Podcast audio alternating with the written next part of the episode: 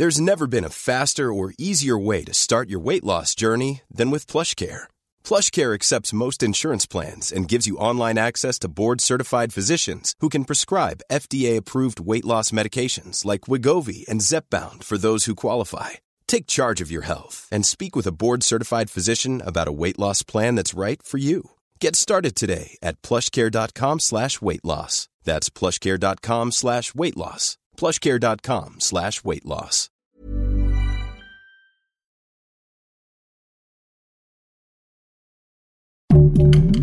Heraldo Podcast, un lugar para tus oídos.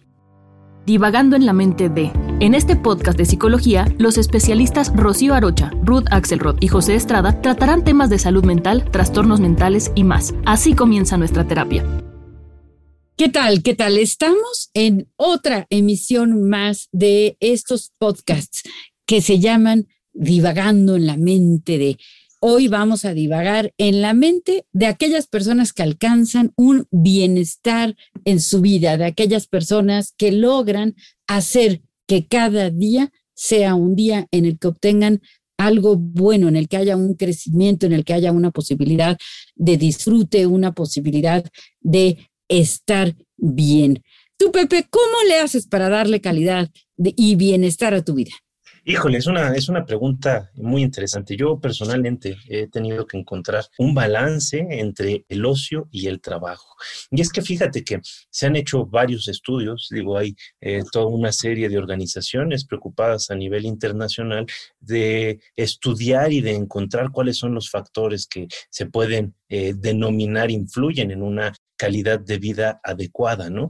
Y uno de ellos es precisamente el tiempo que uno tiene para disfrutar de las actividades que a uno más le llenan, ¿no? Entonces, ¿por, ¿por qué digo esto? En mi experiencia personal es muy fácil Rocío, dada nuestra profesión, creo que seguramente a ti y a, Ruth también les, les sucede, que nos llenamos de chamba, nos eh, ponemos a tratar de atender las demandas de, atención eh, psicoterapéutica, psicoanalítica, pues sabiendo que, que hay gente que lo necesita, pero es muy fácil sobrecargarnos de trabajo, ¿no? Y conforme te sobrecargas de trabajo, lo que empieza a suceder es que empiezas a quitarle tiempo a otras áreas importantísimas también de tu propia vida, ¿no?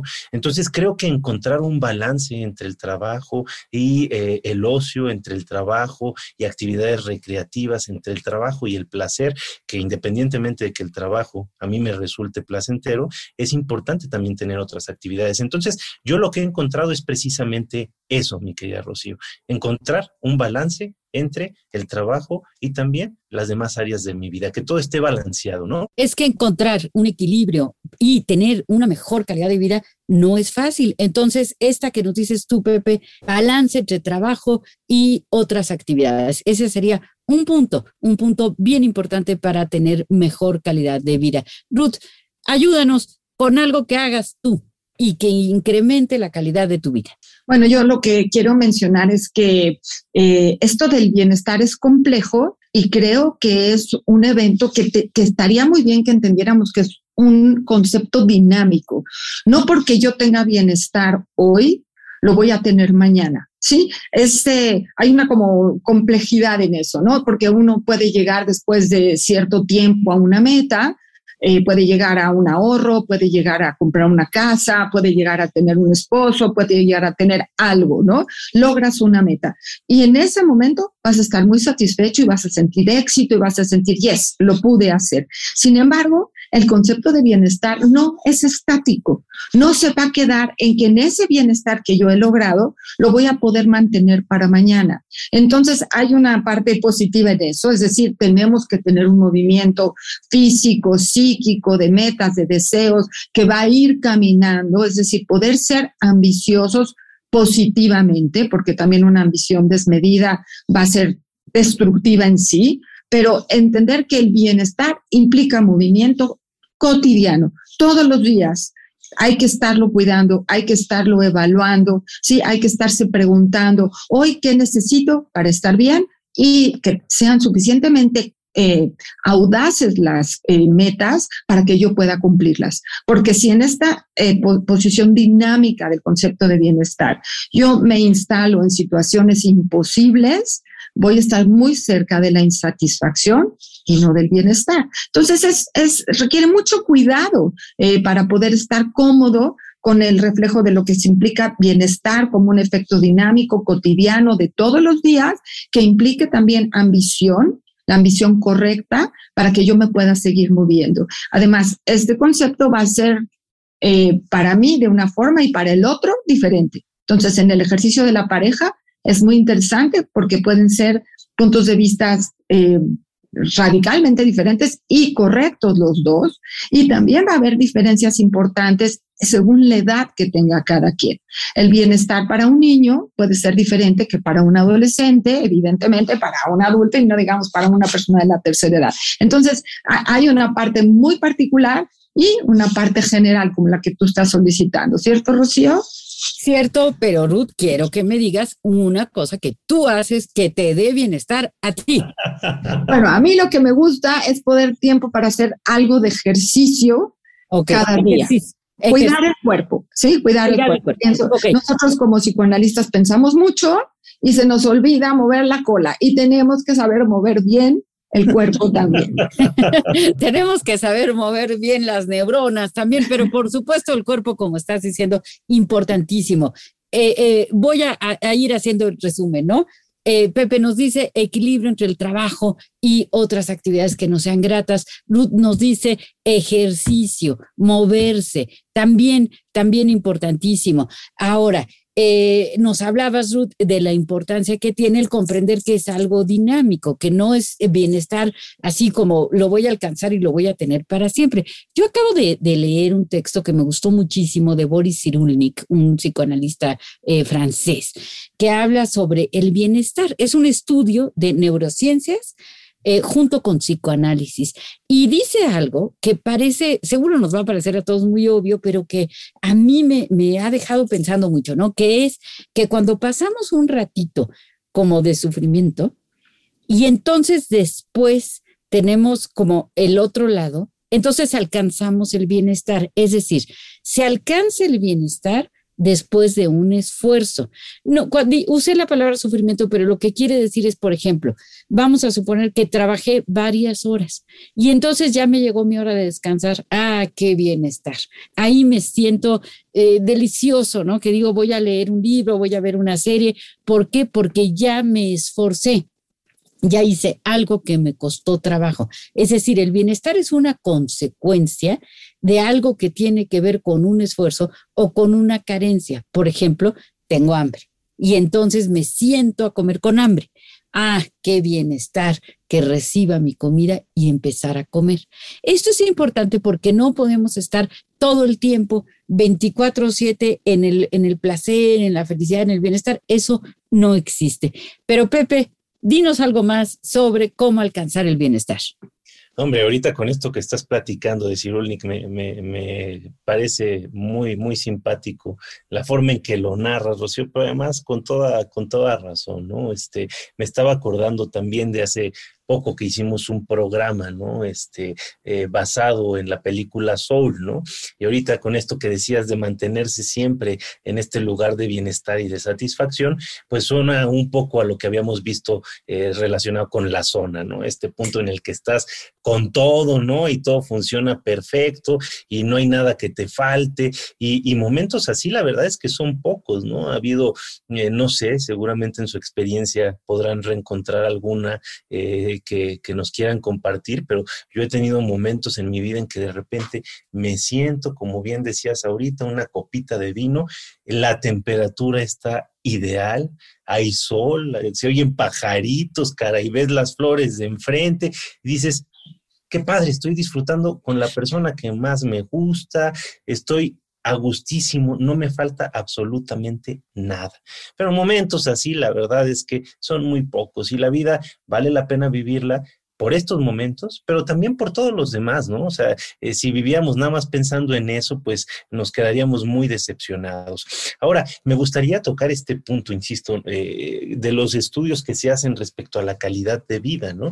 Y hay que ser muy claros que los países que tienen mayor calidad de vida con base a, estos estudios, pues son países eh, nórdicos europeos, ¿no? Tenemos en primer lugar, fíjense, a Canadá, tenemos a países como Suecia, como Dinamarca, como Suiza, eh, países que en general han logrado establecer este balance entre horas de trabajo, entre acceso a los servicios básicos, entre acceso a los servicios de salud, ¿Qué, quiere decir esto? Bueno, yo no tengo que desplazarme un kilómetro como sucede en algunas localidades de, México, ¿no? Para conseguir agua, no tengo que viajar todo un día para conseguir un doctor, ¿no? Este, bueno, simple y sencillamente me desplazo 10, 15 minutos a pie y tengo acceso a todos estos servicios básicos eh, de emergencias, de salud, pero tengo actividades culturales, también tengo actividades de esparcimiento, tengo acceso a áreas naturales protegidas, tengo acceso a la cultura en términos generales, ¿no? Entonces, todo esto nos va a ayudar a construir, a conseguir una calidad de vida más elevada de lo normal. Y bueno, estos países han aportado una serie de recursos económicos destinados a que sus eh, habitantes tengan acceso a todos estos elementos de forma garantizada y de forma eh, fácil, ¿no? Fíjense que acá en México, según encuestas recientes, eh, estos mismos estudios, tenemos una localidad que se compara, bueno, según estos estudios hay que aclararlo, ¿no? Este, se compara con, con Suiza, ¿no? Y esto es la alcaldía Benito Juárez. En la alcaldía Benito Juárez tenemos un nivel de vida bastante elevado. Yo tuve la fortuna de, de vivir un tiempo por ahí y evidentemente sí es, es una calidad de vida muy distinta. ¿Por qué? Porque de nueva cuenta todo está cerca, accedes a hospitales, accedes a eh, eventos culturales, estás cerca de monumentos históricos, estás, vamos, estás en la zona de la ciudad, vamos a decirlo así. Me parece que también la alcaldía Miguel Hidalgo y también San Pedro Garza García, ahí con nuestros vecinos norteños, este, paisanos del norte del país, tenemos esto, ¿no? Pero ¿por qué es tan importante? Bueno, pues porque cuando empiezas a tener satisfechas todas estas áreas, todas estas eh, necesidades básicas e incluso algunas que ya son de orden superior, lo que empiezas a hacer como persona es ocuparte de tu propio desarrollo eh, personal, emocional, y empiezas a generar una serie de facultades que antes eran imposibles. Y yo quisiera ponerles el ejemplo, ahorita me dices tú qué piensas, Rocío, porque es algo que a ti también te apasiona.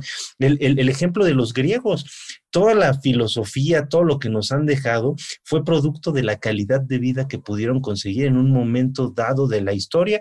¿Por qué? Bueno, porque estaban en el punto de cruce de todo el Mediterráneo, ¿no? El Mediterráneo europeo y el Mediterráneo asiático y africano. Entonces eso les permitió generar una cantidad de riquezas tan vasta que empezaron a practicar lo que hoy conocemos como el ocio. E, en esencia, esta palabra ocio es algo que solamente lo podían hacer quienes ya no necesitaban trabajar, ¿no?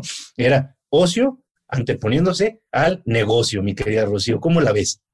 No, pues la veo, la veo interesantísimo. Eh, fíjate, sí hay indicadores que sabemos, ¿verdad? Del, del organismo OCDE que, eh, que dicen cuáles son los, las, las, características de una alta calidad de vida. Eh, algunas de las que tú mencionabas ahora hablando de, de la delegación Benito Juárez, ¿no? Por ejemplo, y de los, de los griegos que seguramente cumplían con estas características.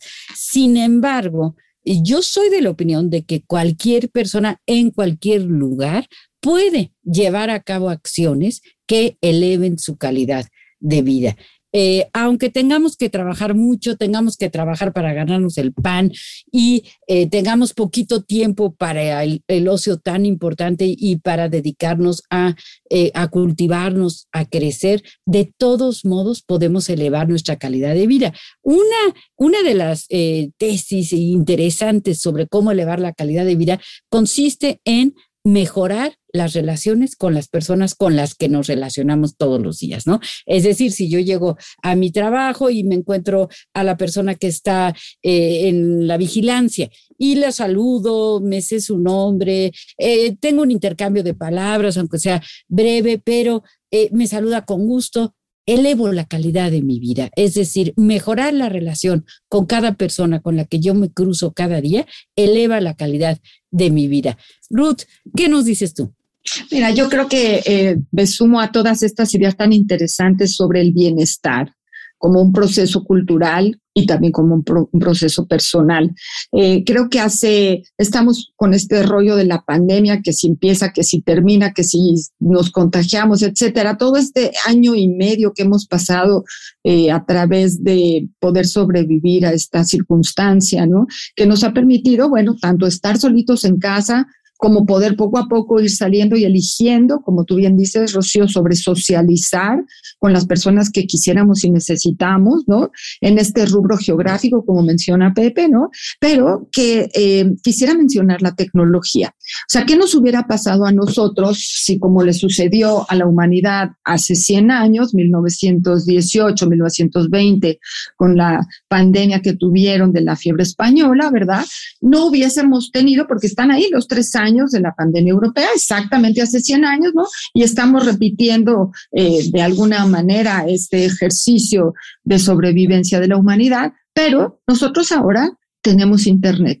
Nosotros ahora tenemos teléfonos celulares, nosotros ahora podemos estar en contacto con lo que sucede en el resto del mundo de forma inmediata, ¿no? Podemos tener eh, noticias, también noticias falsas, sin lugar a dudas, ¿no? Y podemos hacer chisme como el fake news y podemos eh, encontrar cómo eh, conectarnos con el resto de la humanidad, y me refiero con el resto de la humanidad, porque el 60% de la población del mundo tiene facilidades de conectividad, el otro 40% no, pero el 60% sí, ¿no? Entonces, este ejercicio de la tecnología bien manejada, porque también nos podemos enfermar del manejo inadecuado de la tecnología y usarla de más o usarla incorrectamente, ¿cómo nos ha generado bienestar? ¿Qué bienestar tengo yo de llegar a estar en mi casa, en mi espacio, tener cómo conectarme, tener cómo poder trabajar desde mi casa, tener saber información de lo que le sucede a mi gente querida? cercana, alejada, el mundo entero. O sea, la tecnología en sí es parte del eh, bienestar del siglo XXI, ¿no? Y somos, yo creo, muy afortunados en haber visto cómo poco a poco esta posibilidad de conectividad, de contacto y de información nos enriquece en el bienestar de cada día.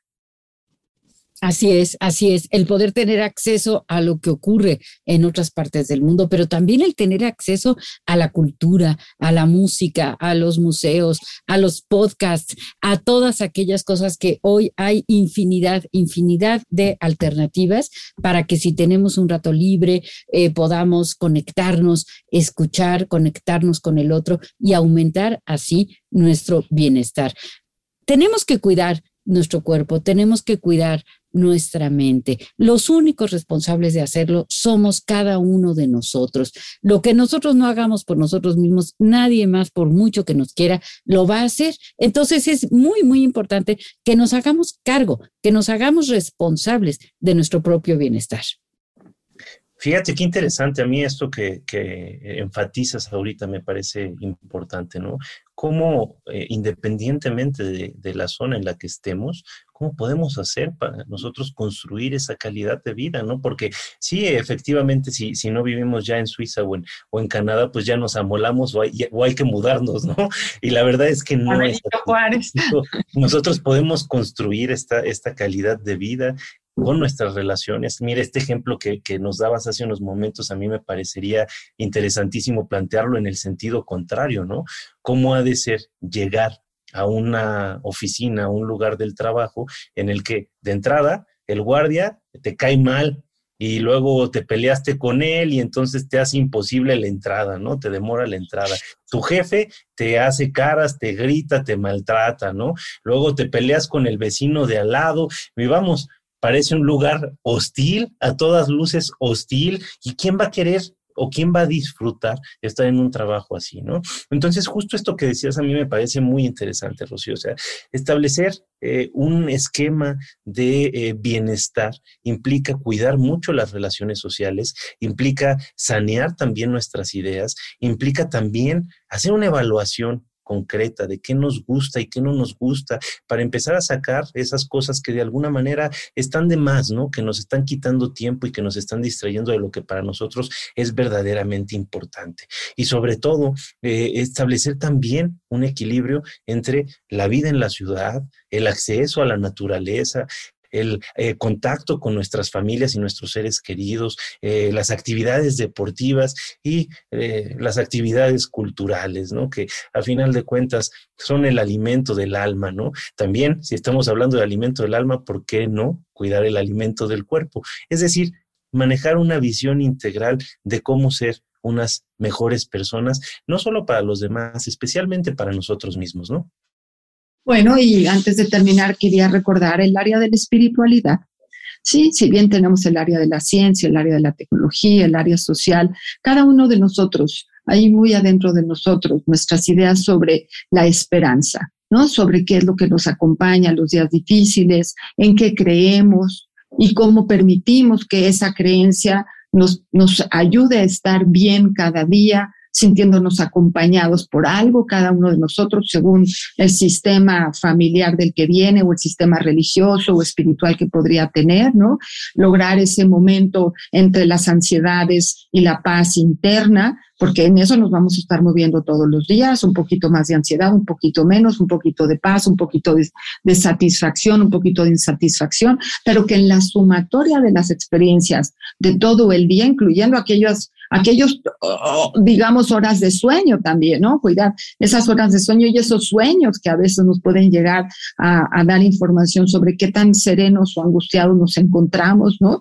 Ese equilibrio entre las experiencias positivas y negativas de cada día, que tengamos un ratito de tiempo para antes irnos a dormir, poder reconsiderar cómo me fue hoy, qué me saqué hoy, qué calificación me saqué en relación con el bienestar, qué necesito hacer para no repetir lo inadecuado, ¿verdad? Ya no volverme a pelear con el señor de la entrada ni, ni, meterme en problemas, quizá tengo que llegar a pedir una disculpa o hacerme pato o buscar qué hacer, pero no repetir lo negativo del día anterior para que el día que sigue tenga proyectos realistas, capaces de ser llevados a cabo a mi nivel, a mi circunstancia y que cada día en el recuento que yo haga, pues no me vaya tan mal.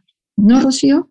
Fomentar, fomentar, como diría el gran sabio filósofo Aristóteles en su ética nicómaco, ¿no? La ética que le escribe a su hijo, en donde nos dice la importancia de desarrollar las virtudes y sobre todo fomentar el equilibrio. En el equilibrio está la perfección. Ahora sí que ni tanto que queme al santo, ni tanto que no lo alumbre. Seamos equilibrados en aras de conseguir más bienestar. Escucha un episodio nuevo cada semana por las plataformas de El Heraldo de México. Divagando en la mente de es una producción de El Heraldo Media Group, edición Federico Baños y producción Mariana Guzmán. Ever catch yourself eating the same flavorless dinner three days in a row? Dreaming of something better? Well, HelloFresh is your guilt-free dream come true, baby. It's me, Kiki Palmer. Let's wake up those taste buds with hot, juicy pecan crusted chicken or garlic butter shrimp scampi. Mm. Hello Fresh. Stop dreaming of all the delicious possibilities and dig in at HelloFresh.com. Let's get this dinner party started.